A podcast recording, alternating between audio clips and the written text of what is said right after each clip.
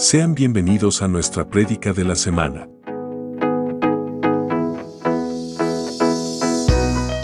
Somos Ministerio Apostólico Plantío del Señor desde San Luis, Missouri. Esperamos que esta palabra sea de bendición para tu vida.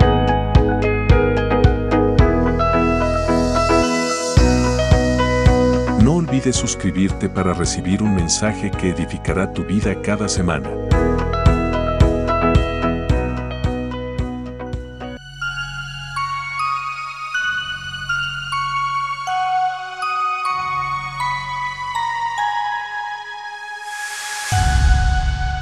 Somos Maps, un lugar de milagros.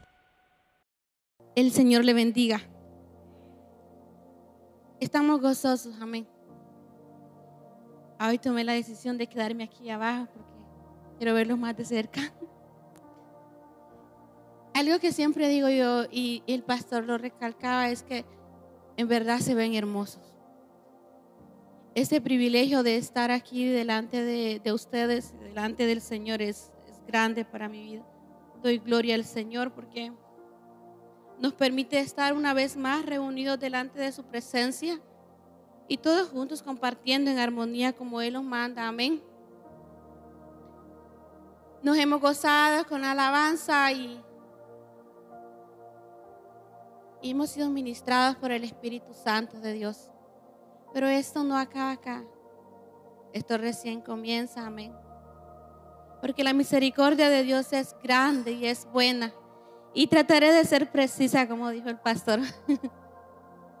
Algo que no, deseara quitar en ese momento sería la cámara y también este, el, tiempo.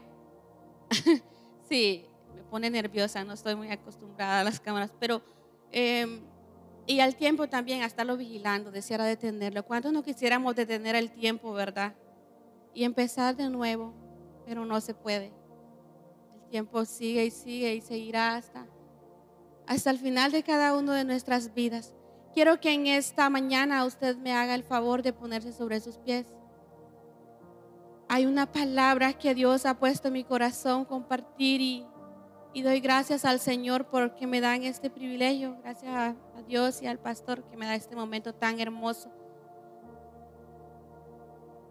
¿Cuántos traen un corazón contento, dispuesto?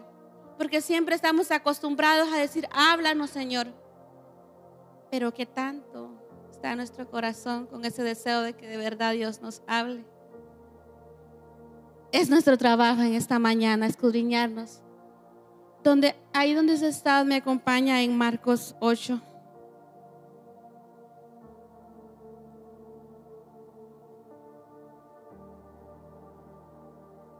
Marcos 8, 22. Aleluya.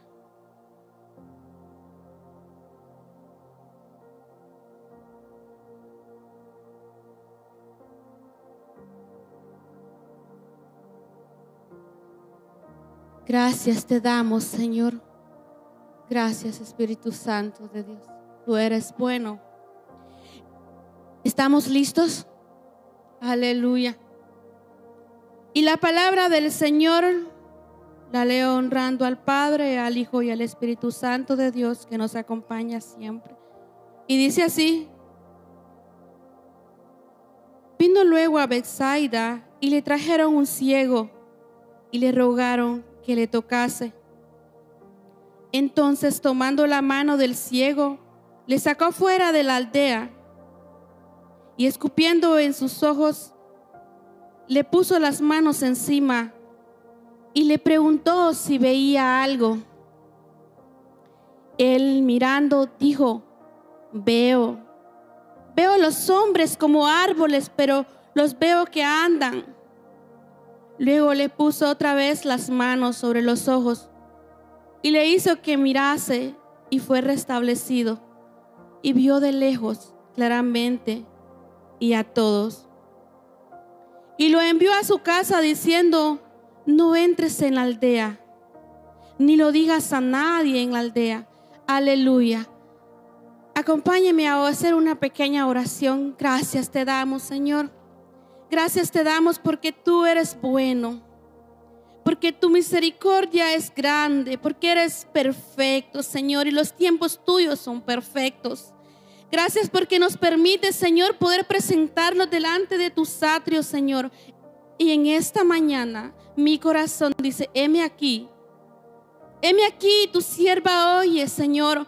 Heme aquí, Padre Santo, Dios eterno, diciéndote, heme aquí.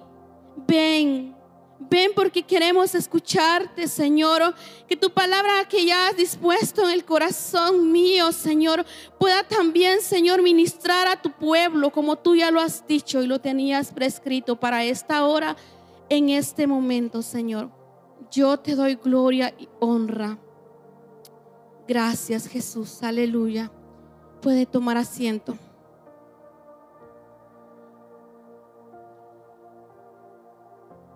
Aunque leí Marcos 8:22, la palabra del Señor comienza en, en el 8:1, de donde voy a empezar a, a predicar en esta mañana. Y me gusta porque es por porciones. Y vamos a empezar con la porción donde dice que Jesús da de comer a cuatro mil a cuatro mil personas. Pero anteriormente, en unos capítulos atrás, en el 6, dice que dio de comer a cinco mil personas. La palabra del Señor dice que en aquella ocasión los discípulos venían de hacer una misión muy grande, de predicar el Evangelio, donde se les había dado el poder y la potestad de echar fuera demonios, de sanar enfermos. Y en esa ocasión, donde fueron alimentados cinco mil personas, dice que se habían apartado de las, de, las, de las personas, de la gente, se habían apartado y porque querían descansar. Y dice que cuando cayó la tarde, los discípulos vinieron a Jesús y le dijeron esta palabra, despide la gente porque es tarde. Despídele para que vayan a las aldeas y puedan comprar algo. Y dice que Jesús les dijo, denle vosotros de comer. Y me gusta mucho esta palabra porque aquí en el 8.1 Marcos vuelve a recalcar y en esta ocasión para cuatro mil personas que van a ser alimentadas por Jesús. Una coincidencia muy grande que es la misma donde todos estaban en el desierto, pero en esta ocasión dice que Jesús llamó a sus discípulos y dice que le dijo, tengo compasión de la gente, pues tres días han estado conmigo y no tienen que comer. Y si los enviase a sus casas, algunos se desmayarían en el camino porque vienen de lejos. Y dice la palabra y sus discípulos le respondieron, ¿de dónde? Oiga esto. ¿De dónde podrá alguien saciar de pan a estos aquí en el desierto? ¿Qué tan pronto se les había olvidado que anteriormente ya había Jesús alimentado a cinco mil personas? Y dice, ¿de dónde? ¿De dónde podrá alguien alimentar a tanta gente? Me gusta la respuesta de Jesús. Y dice, porque aquí en el desierto, Jesús les preguntó, ¿cuántos panes tenéis? Ellos dijeron siete. Pero me voy a enfocar cuando dice en el desierto, todos en algún momento de nuestra vida somos llevados al desierto. Pero ¿cuál es el propósito de Dios al traernos a ese lugar donde no hay más opciones que confiar en Dios, esperar en Dios? Pero en el desierto nos invade el temor. Cuando todo está mal, cuando lo económico no está bien, cuando en nuestro matrimonio todo va mal, cuando nuestros hijos no son lo que esperábamos. Cuando el temor, la decepción, la tristeza, el dolor invade nuestro corazón, ese es el desierto. Pero no es el propósito de Dios que estemos ahí. El propósito de Dios es que nosotros miremos esa compasión que Él tiene para con nosotros. No despidió a las personas. Tres días, dices, tenían de estar con Él. ¿Cuánto tiempo tenemos? ¿Cuánto tiempo tiene alguien o cualquiera uno de nosotros en este lugar de estar en ese desierto donde el temor nos ha invadido? Algo que me hace mucha eh, referencia es que en el desierto algo que nos, nos detiene y no nos deja ver esa compasión y ese amor que Dios tiene para nosotros es el, el miedo, el temor. Pero he aprendido que el miedo y el temor son dos cosas muy diferentes.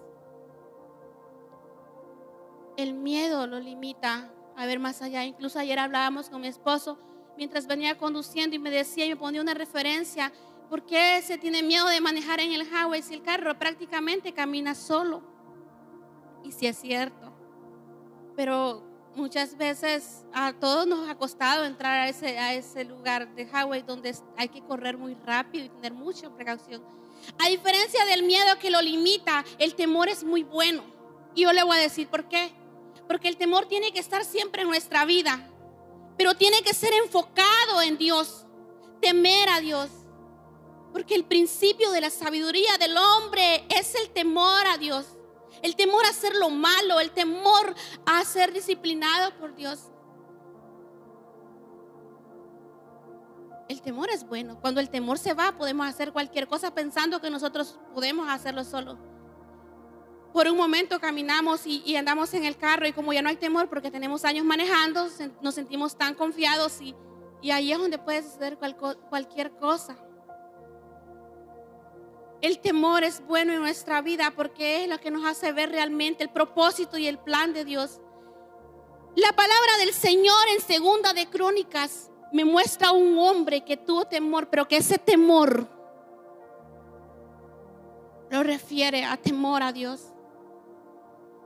Y vamos a compartir segunda de Crónicas. Trataré de ser breve, pastor.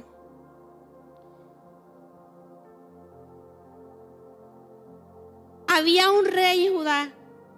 Su nombre era Josafat.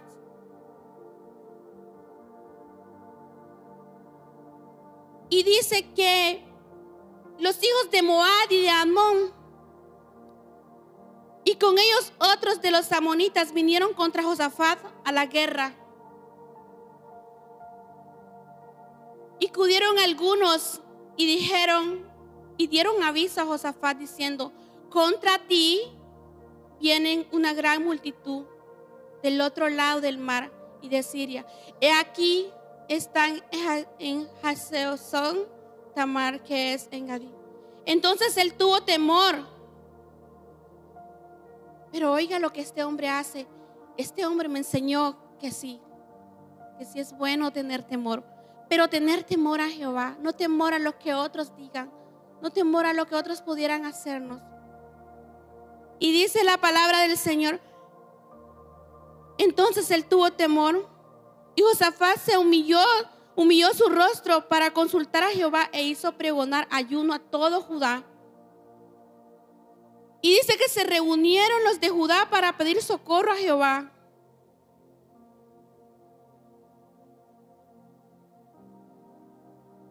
Y escuche esto.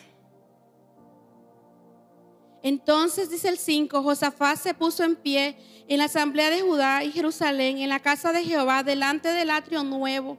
Y dijo Jehová, y dijo Jehová, oiga esta oración tan hermosa que yo me alimenté de ella.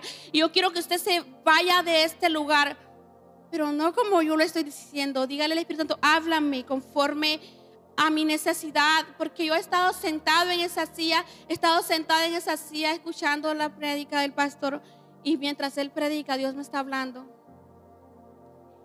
Vea algo muy hermoso que aprendí esta palabra, no solo el tener temor, sino la relación que debemos de tener constantemente con Dios.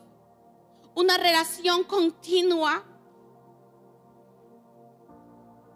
La relación se basa en la confianza que hay entre una y la otra persona. Una buena relación es Usted habla y yo escucho. Y viceversa. Pero si yo no sé escuchar a la otra persona, esa no es una buena relación. En el matrimonio pasa lo mismo. En Dios es similar. Si solo venimos a donde Dios y, venimos a, quejarnos o a contarles nuestra situación eh, y no escuchamos lo que Dios quiere decirnos, eso no funciona de esa forma. Porque muchas veces venimos negociando con Dios. Con Dios no se negocia. Con Dios no se puede negociar porque Él es Dios y lo que Él dice así se hace. Y aunque nosotros clamemos, si no está de acuerdo a lo que nosotros queremos, nunca va a suceder por mucho que clamemos. Pero vea esta oración cuando hay una relación grande a Dios y cuando el temor es un temor diferente al miedo, Vea esta oración de Josafat.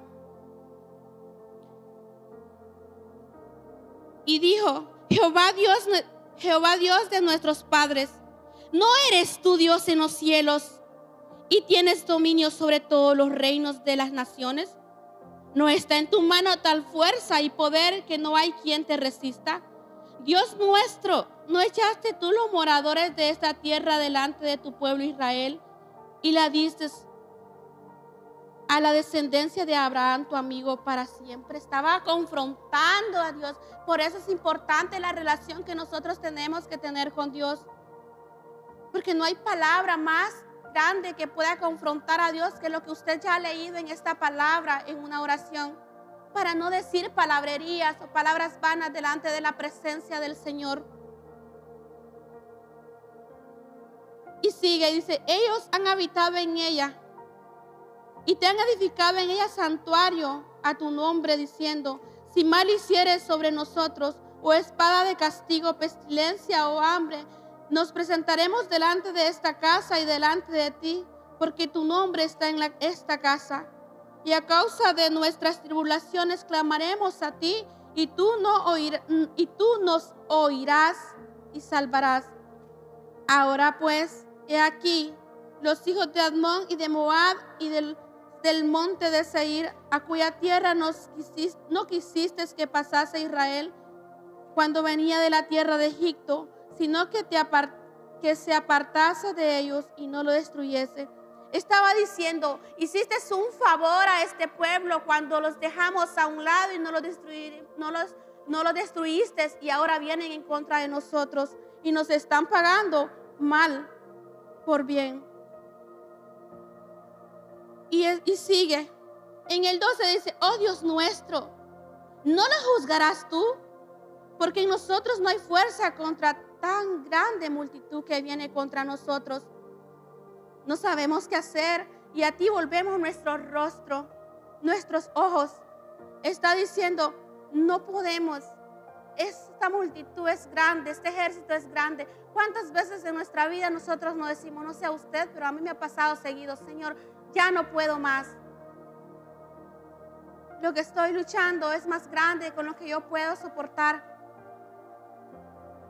Pero vea lo que hacía, lo que hizo este rey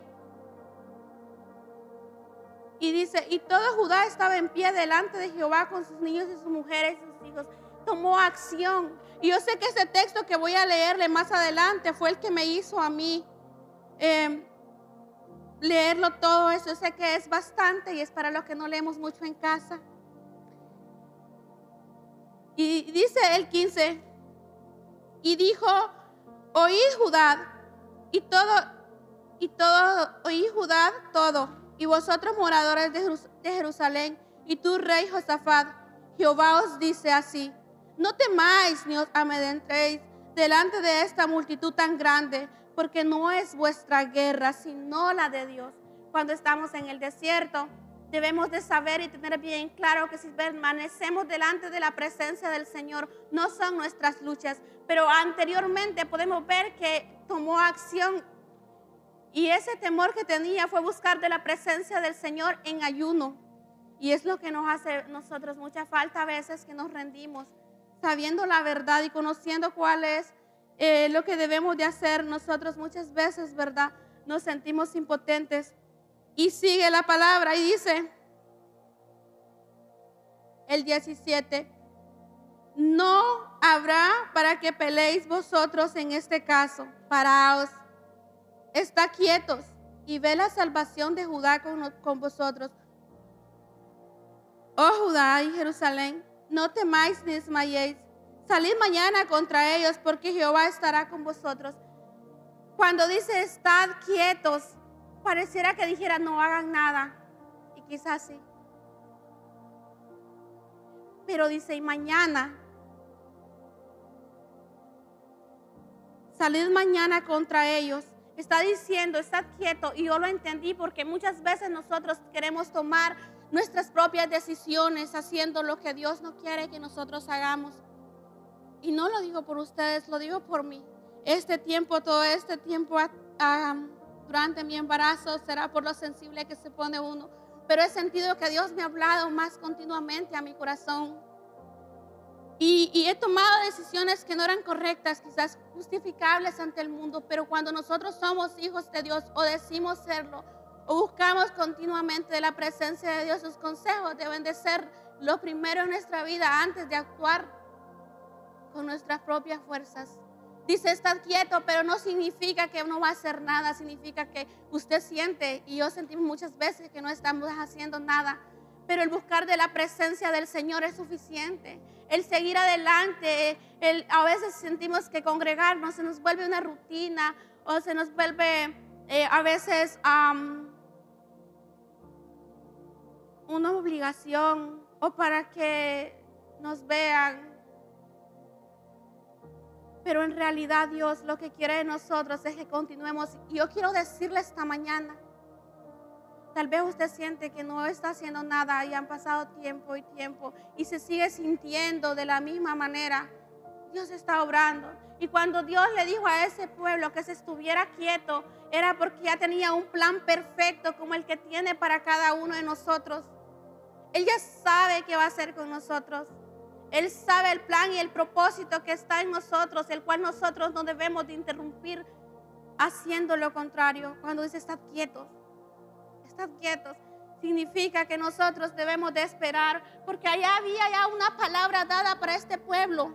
Ya él había dicho que no era su batalla, no era su guerra, era la de él, por la cual en esta mañana yo puedo decirle, no es su batalla, es la de Dios. No es su guerra, es la de Dios. Si Dios dijo y usted y yo nos mantenemos firmes, tiene que suceder eso que Dios dijo. Va a suceder porque es la fe que debemos de tener en Él. Algo muy hermoso que dice que en medio de, este, de, este, um, de esta aflicción que tenían, donde iban a ser atacados, dice que Él proclamó ayuno. Y luego más abajo dice que también mandó que cantasen alabanzas. Y dice que mientras estaban cantando alabanzas, dice que los que venían en contra de ellos, su mente se fue turbada y dice que uno atacó contra el otro y fueron derrotados por ellos mismos. Así que el pueblo de Israel no tuvo que mover ni un dedo para hacer nada y defenderse. Porque así es, la palabra así dice, Dios pelea por nosotros y nosotros debemos de estar tranquilos. Yo sé que es fácil cuando yo lo digo. Y yo sé que es fácil decirlo, pero es difícil vivirlo. Pero esa es la confianza, y lo repito, que nosotros debemos de tener en Dios.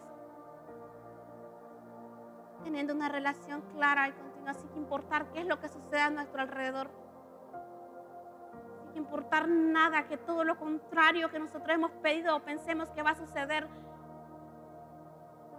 y no pasa como de la manera que nosotros anhelamos.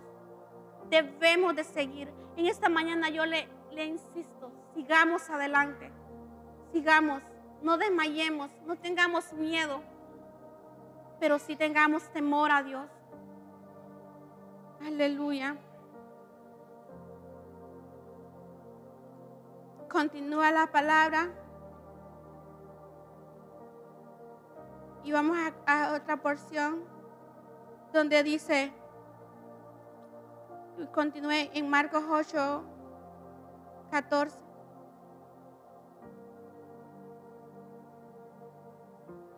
Dice, habían olvidado de traer pan y no tenían sino un pan consigo en la barca. Y él les mandó diciendo, mirad, guardados de la levadura de los fariseos y de Herodes. Y dice, y discutían entre sí diciendo, es porque no trajimos pan. Y entendiéndolo Jesús le dijo, ¿qué discutís porque no tenéis pan? ¿No entendéis ni comprendéis? ¿Aún tenéis endurecido, aún tenéis endurecido vuestro corazón? Teniendo ojos no veis y teniendo oídos no oís y no recordáis. Cuando partí los cinco panes entre cinco mil, ¿cuántas cestas llenas de los pedazos recogiste? Y ellos dijeron, doce. Y cuando los siete panes entre cuatro mil, ¿cuántas canastas llenas de los pedazos recogiste? Y estos dijeron siete. Y les dijo, ¿cómo no aún no entendéis? Les estaba diciendo, guardados de los fariseos, guardados de Herodes, de la levadura. Y como les dije al principio, Dios ha venido hablando a mi vida. Dice que los fariseos en el capítulo en el capítulo anterior, en el versículo anterior dice que los fariseos habían venido a Jesús para tentarle y dice que ellos pedían señal del cielo. Jesús les dijo, señal no se les será dada. Y yo meditaba sobre esta palabra, digo, ¿y cuántas veces nosotros no nos comportamos? No, no diré nosotros, diré yo. Y como le decía al principio, Dios ha venido hablando.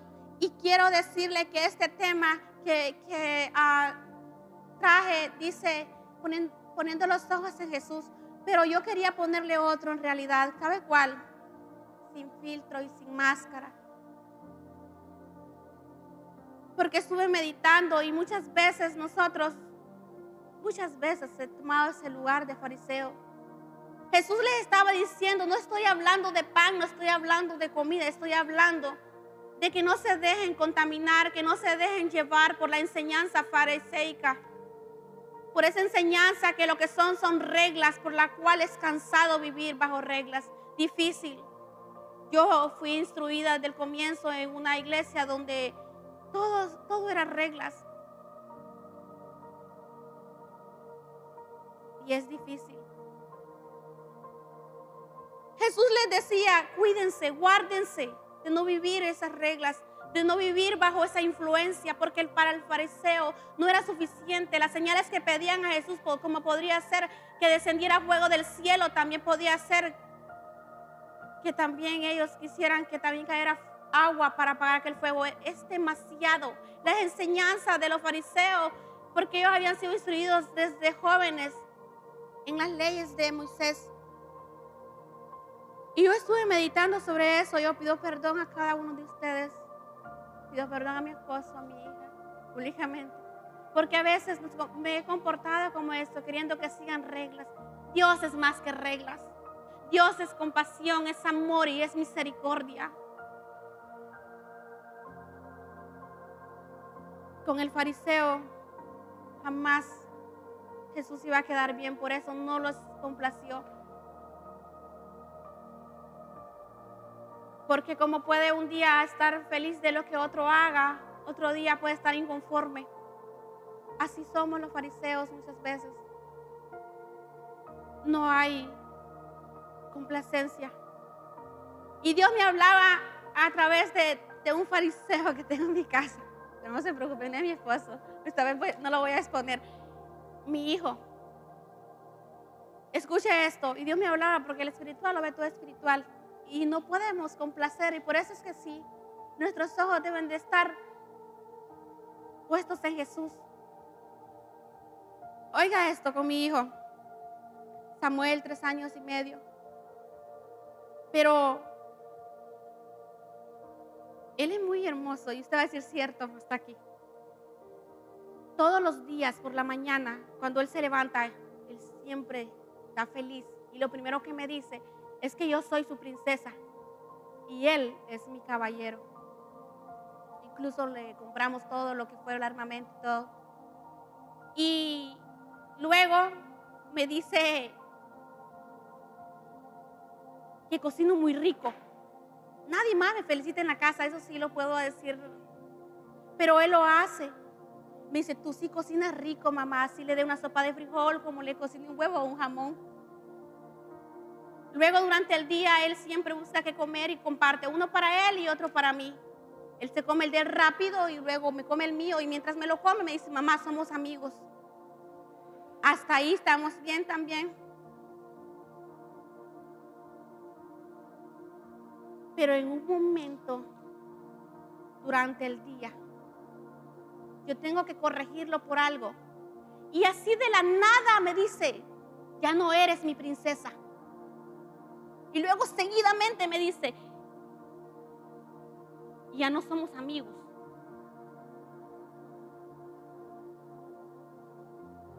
Y así seguidamente me dice, y no cocinas rico.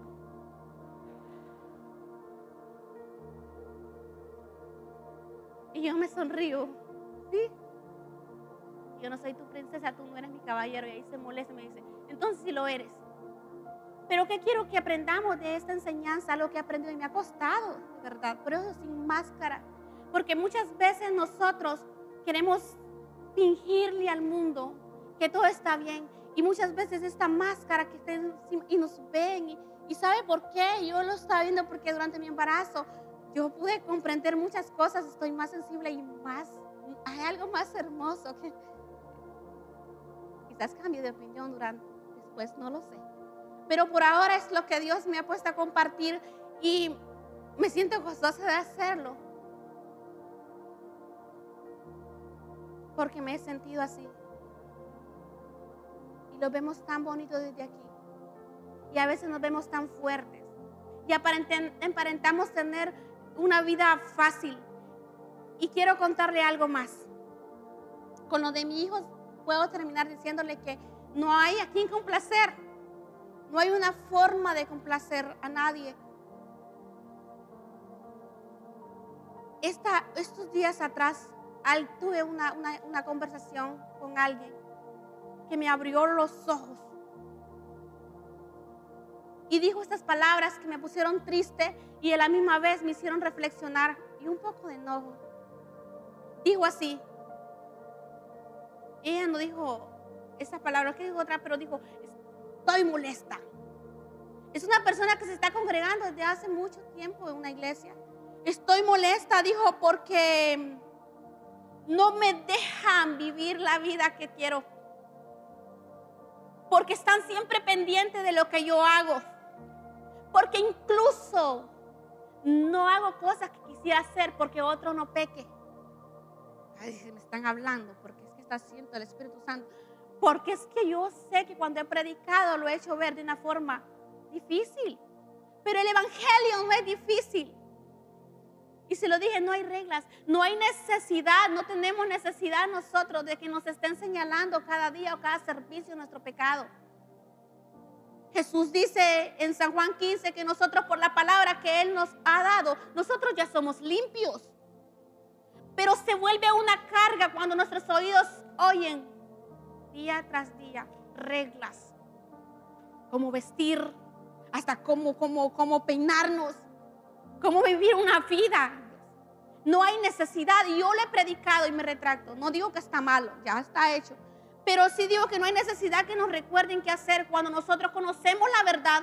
Y esas son pequeñeces, cosas pequeñas que nosotros como cristianos debemos de saber o como hijos de Dios debemos de saber qué es lo que Dios quiere si tenemos una relación continua con Dios. Excelente como Él lo pide. Cuando yo escuché eso, dije, sí, he sido una farisea. ¿Qué lo he sido? Imponiendo reglas hasta en mi casa, lo sé. Hasta aún con mi esposo. Hace unos días atrás, mi esposo me hizo una pregunta y dijo, ¿crees que soy el mismo? Y dije, no sé. El pastor siempre dice que los mejores jueces podemos ser nosotros. ¿Quién nos conoce mejor? Yo puedo predicar desde aquí, el pastor cada domingo. basado a la Biblia o a lo que Dios nos haga sentir en nuestro corazón, porque esta palabra primero es para mí, después la comparto con ustedes. Pero ¿quién podría ser el mejor juez? Nosotros. ¿Quién nos conocemos mejor? Nosotros. Y Dios. Porque a Él no se le puede mentir. Yo pude decirle a mi esposo, sí, has cambiado. Por lo que veo. Pero ¿qué hay dentro de nosotros?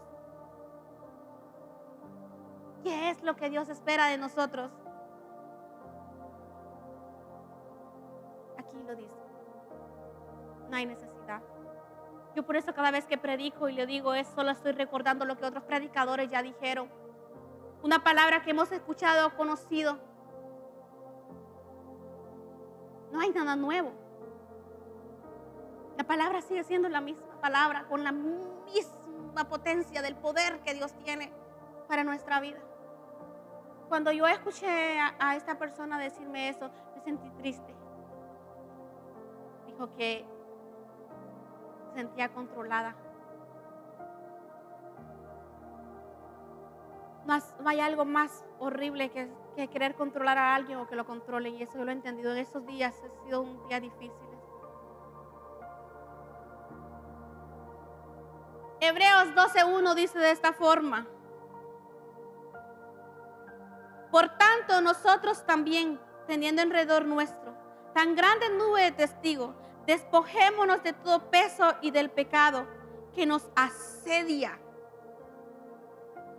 Y corramos con paciencia la carrera que tenemos por delante, puesto los ojos en Jesús, el autor y consumador de la fe, el cual por el gozo puesto delante de él sufrió la cruz, menospreciando el oprobio, y se presentó a la diestra del trono de Dios. Considerad aquel que sufrió tan contradicción de pecados contra sí mismo, para que vuestro ánimo no se canse hasta desmayar. Cuando nuestros ojos están puestos en Dios, no hay nada ni nadie que nos detenga. Voy a repetir lo que dije esta semana compartiendo una, una enseñanza bíblica con unas hermanas. Muchas veces a mí quiero ser, quiero máscara, desnudarme delante de ustedes, para que ya no me vean como me han visto. Porque a veces lo ven tan fuerte que ni siquiera quieren orar por uno. Y es maravilloso cuando alguien viene y ora por uno. O porque lo ven que se congrega cada vez y, ven que, que las apariencias, crea mi iglesia, no podemos vivir de apariencia. Pero sí podemos vivir confiados en el Señor. Y dije esto Muchas veces tenido ganas de dejarlo todo, incluso, ay, dejar a mi familia, abandonar a mi esposo por cualquier situación entendible si ustedes vieron.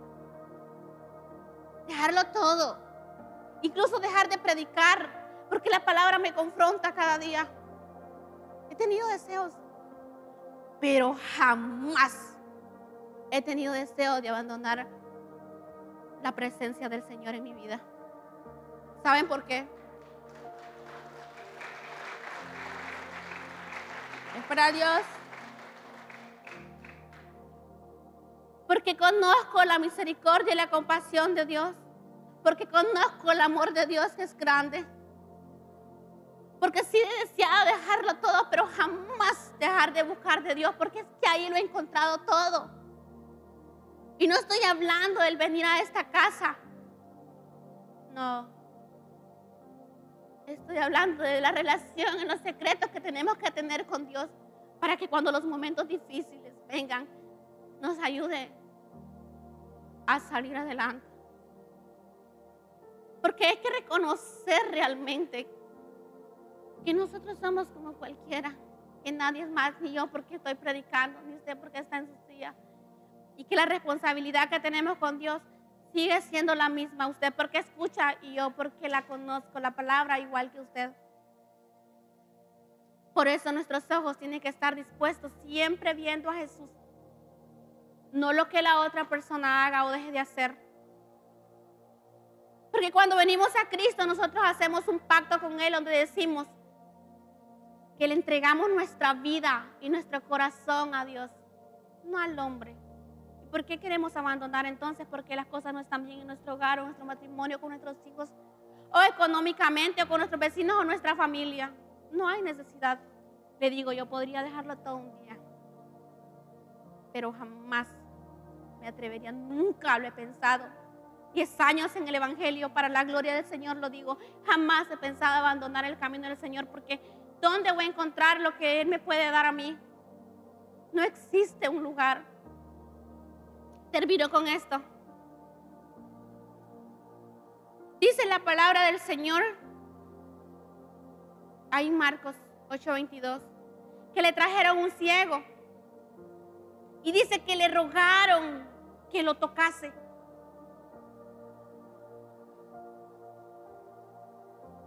Y dice que Jesús, tomando la mano del ciego, lo sacó fuera de la aldea.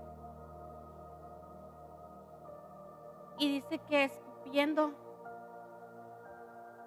en sus ojos, le puso las manos encima y le preguntó si veía algo.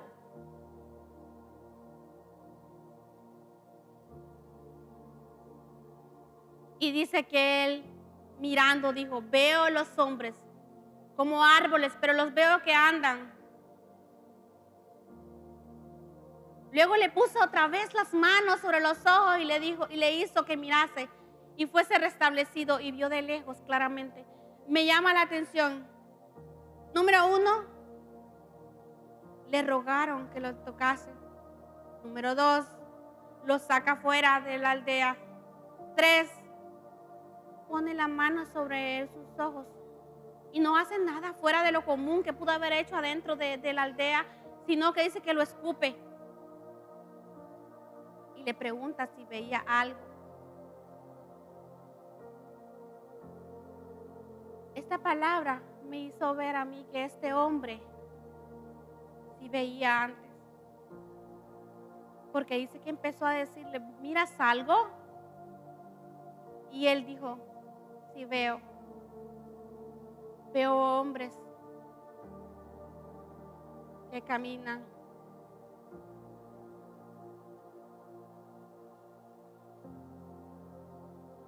Pero a mí me hace ver que sí veía antes.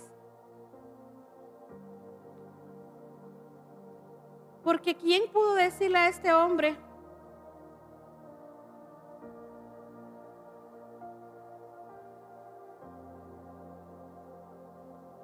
Aleluya. Porque dice, y veo hombres que caminan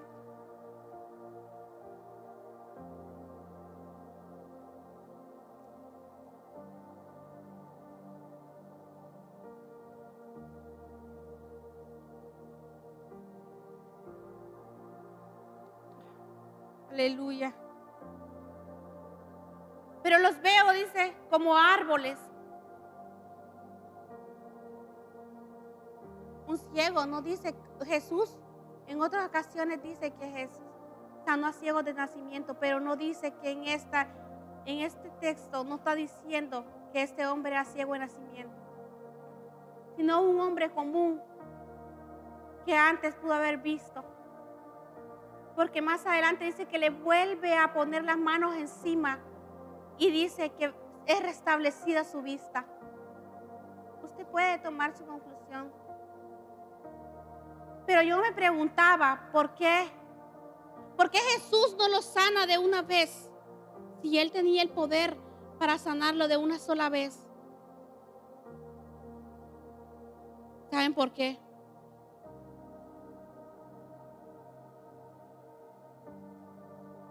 Porque cuando nosotros obtenemos un milagro de una vez, no somos tan agradecidos como cuando Dios de a poco a poco nos va mostrando su gloria. Y para que seamos compasivos con otros, para que no nos juzguemos unos a otros, para que podamos entender que la misericordia de Dios es tan grande para con todos nosotros.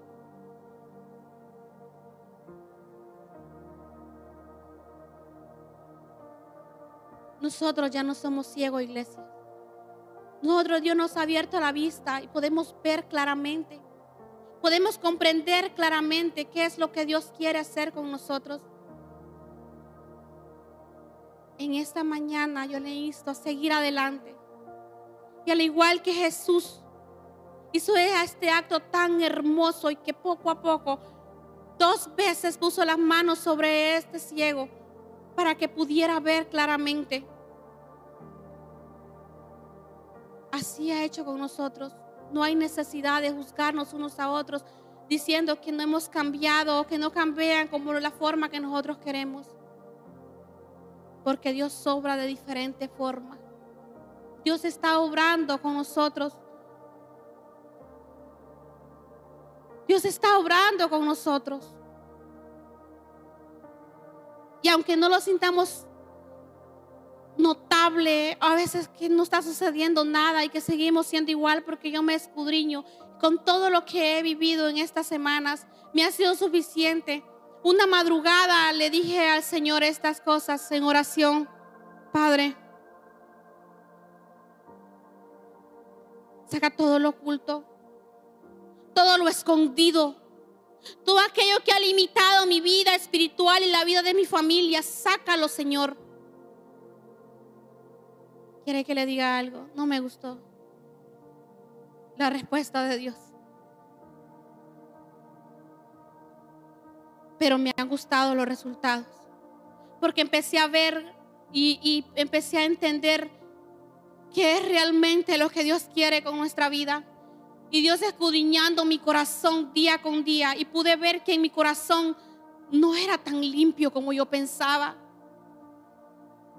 Y le decía, a veces queremos vivir con máscara. Hay momentos que aquí se hace el llamado y nos hacen el llamado para venir aquí enfrente y no pasamos por pena. Por lo que dirán. ¿Qué pueden pensar de mí? O estamos esperando que otro pase primero para poder pasar sabiendo la necesidad que tenemos cada uno de nosotros. Y yo estaba ahí sentada. Y sabe que he escuchado en mi corazón una voz que dice, ah, te sientes grande ya. Te sientes limpia ya. Le digo, no, Señor. Y por eso he pasado. Porque me he sentido confrontada con esa palabra donde me he sentido que ya estoy preparada, lista, limpia, sin nada que me, acuse, que me señale. Y eso me ha dado una pauta para poder tener que señalar a otros. Me ha costado entender. No me ha gustado. Pero la respuesta que pedí una madrugada, Dios me la dio. Esas cosas ocultas deben de salir a luz para que Dios pueda hacer algo en nuestra vida para que Dios no, no, no tenga límites en lo que dijo que va a hacer o que está haciendo en nuestra vida, para que no hayan barreras, para que Dios pueda obrar en nuestra vida como Él lo desea hacer. Y no sintamos una, una vida espiritual aburrida, una vida espiritual rutinaria, cansada. Es necesario decirle al Señor, escudriñame Señor. Es que eso no nos deja luego poder señalar a otros.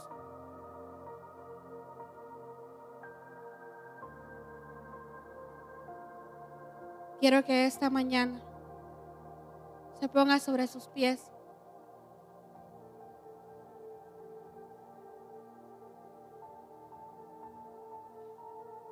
Y al igual que ese ciego, pues Dios, Dios quiere sanarlos. Con una hora sencilla, con un acto sencillo. Y seamos sinceros delante de la presencia del Señor. Es la única forma que Dios puede actuar en nuestra vida. No nos vayamos igual de este lugar. Dios puede saciarnos. Dios quiere saciarnos. Dios quiere limpiarnos. Dios quiere que veamos más allá de lo que que hemos visto. Quizás hemos visto borroso.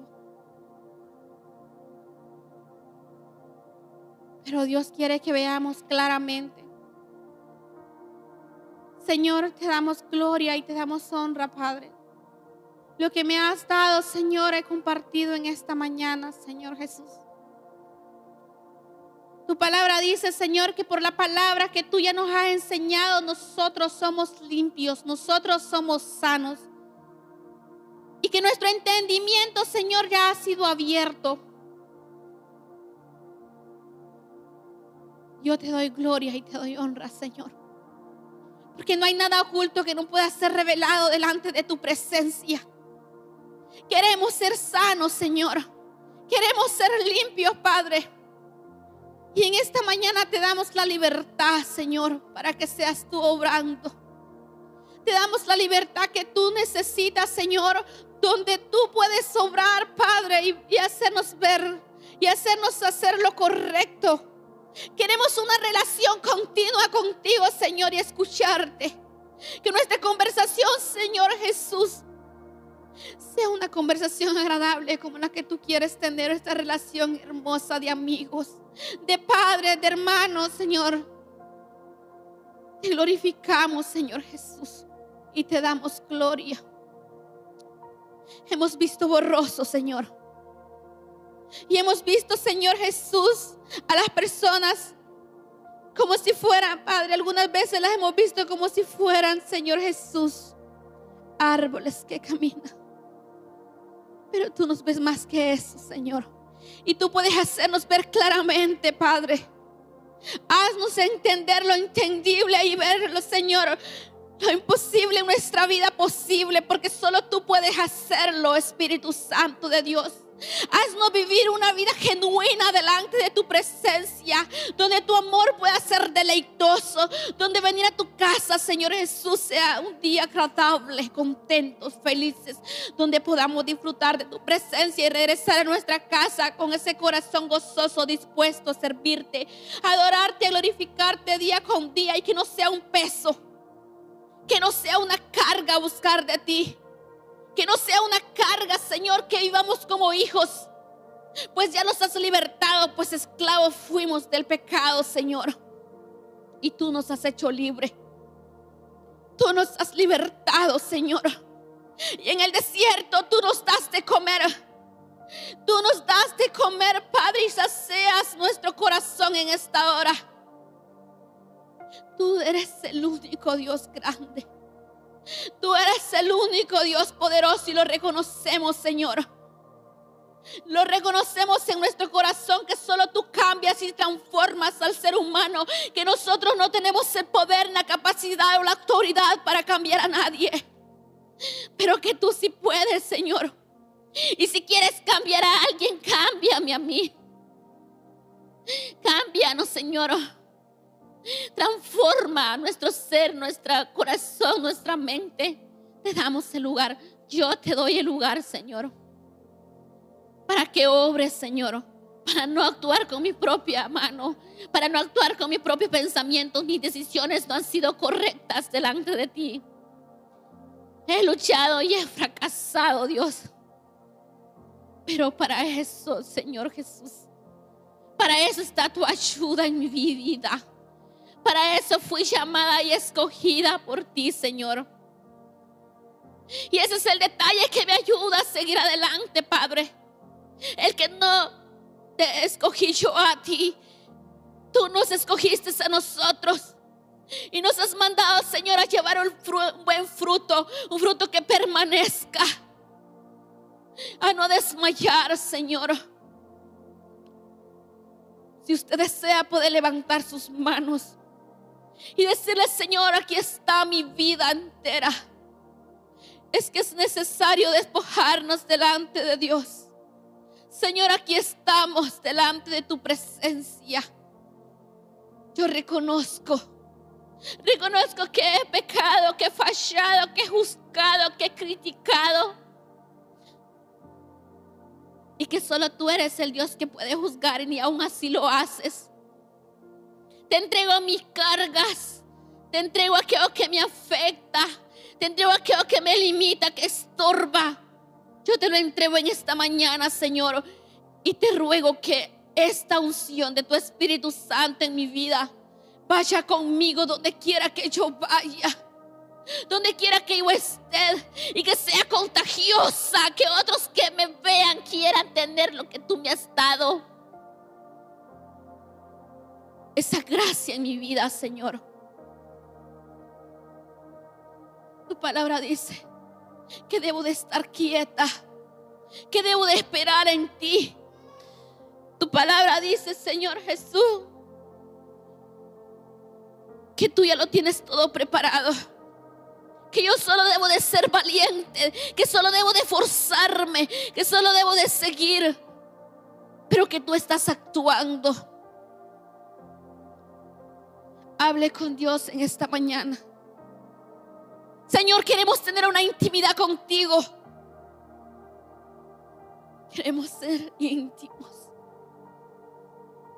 Queremos saber qué piensas, qué quieres, qué anhelas, porque cuando nosotros lo sepamos, no necesitamos que nadie más a continuo, continuo nos digan qué hacer, cómo hacerlo y dónde hacerlo. Porque conocemos la verdad que viene de ti. Te damos gracias, Señor. Te damos gloria y te damos honra, Espíritu Santo de Dios. Nos reconciliamos contigo, Señor. Quizás en esta mañana algunos no tomaron la Santa Cena porque no se sintieron dignos. Es que nunca estaremos dignos delante de la presencia de Dios. Solo Él puede hacernos dignos, solo Él.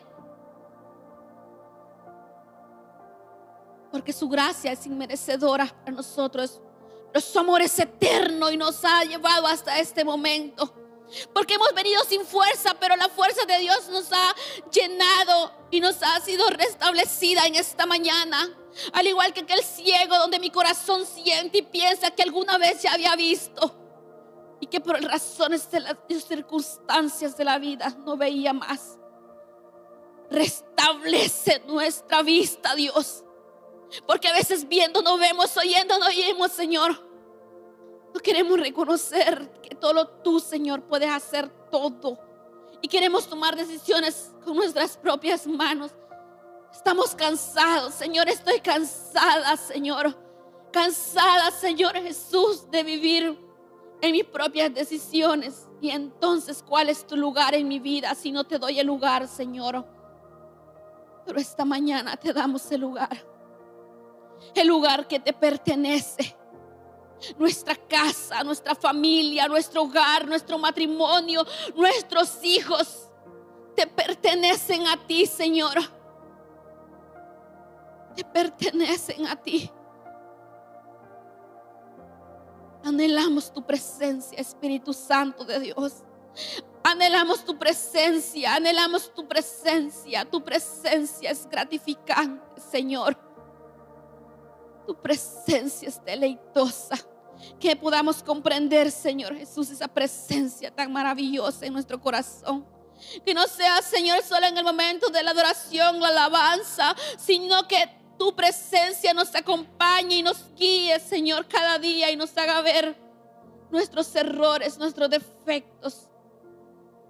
Y nos ayude en las situaciones más difíciles que, difíciles que vendrán. Porque esto no se acaba aquí. Vendrán días y días y mientras vivamos en este mundo, habrán días difíciles.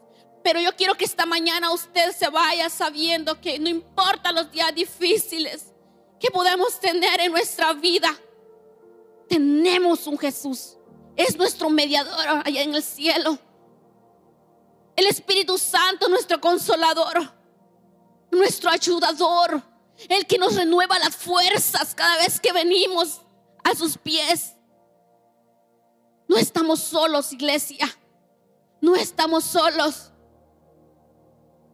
No está en el lugar equivocado. Este es el lugar. Este es el lugar, el lugar de la presencia del Espíritu Santo. Levantemos altares en nuestro corazón y en nuestra casa para que el Espíritu Santo more en nuestra vida, para ser alimentados a diarios con ese gran poder de Dios. Vámonos de este lugar esta mañana, pero en nuestro corazón llévese usted no está luchando solo. Ya no son sus luchas, son las de Dios. No es enfermedad.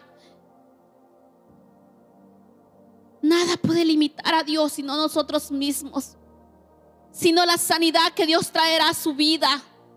Nada ni nadie puede limitarle lo que Dios va a hacer sino nosotros mismos. Y en esta mañana le damos el lugar al Espíritu Santo de Dios. No importa el desierto en el que usted ha estado pasando. Dios lo saciará. Dios saciará su alma, su corazón y su mente en esta mañana. Esa es mi fe. Y si usted lo cree, dele palmas al Espíritu Santo de Dios. Gracias por escuchar nuestro mensaje, esperamos nos acompañes en nuestras próximas prédicas.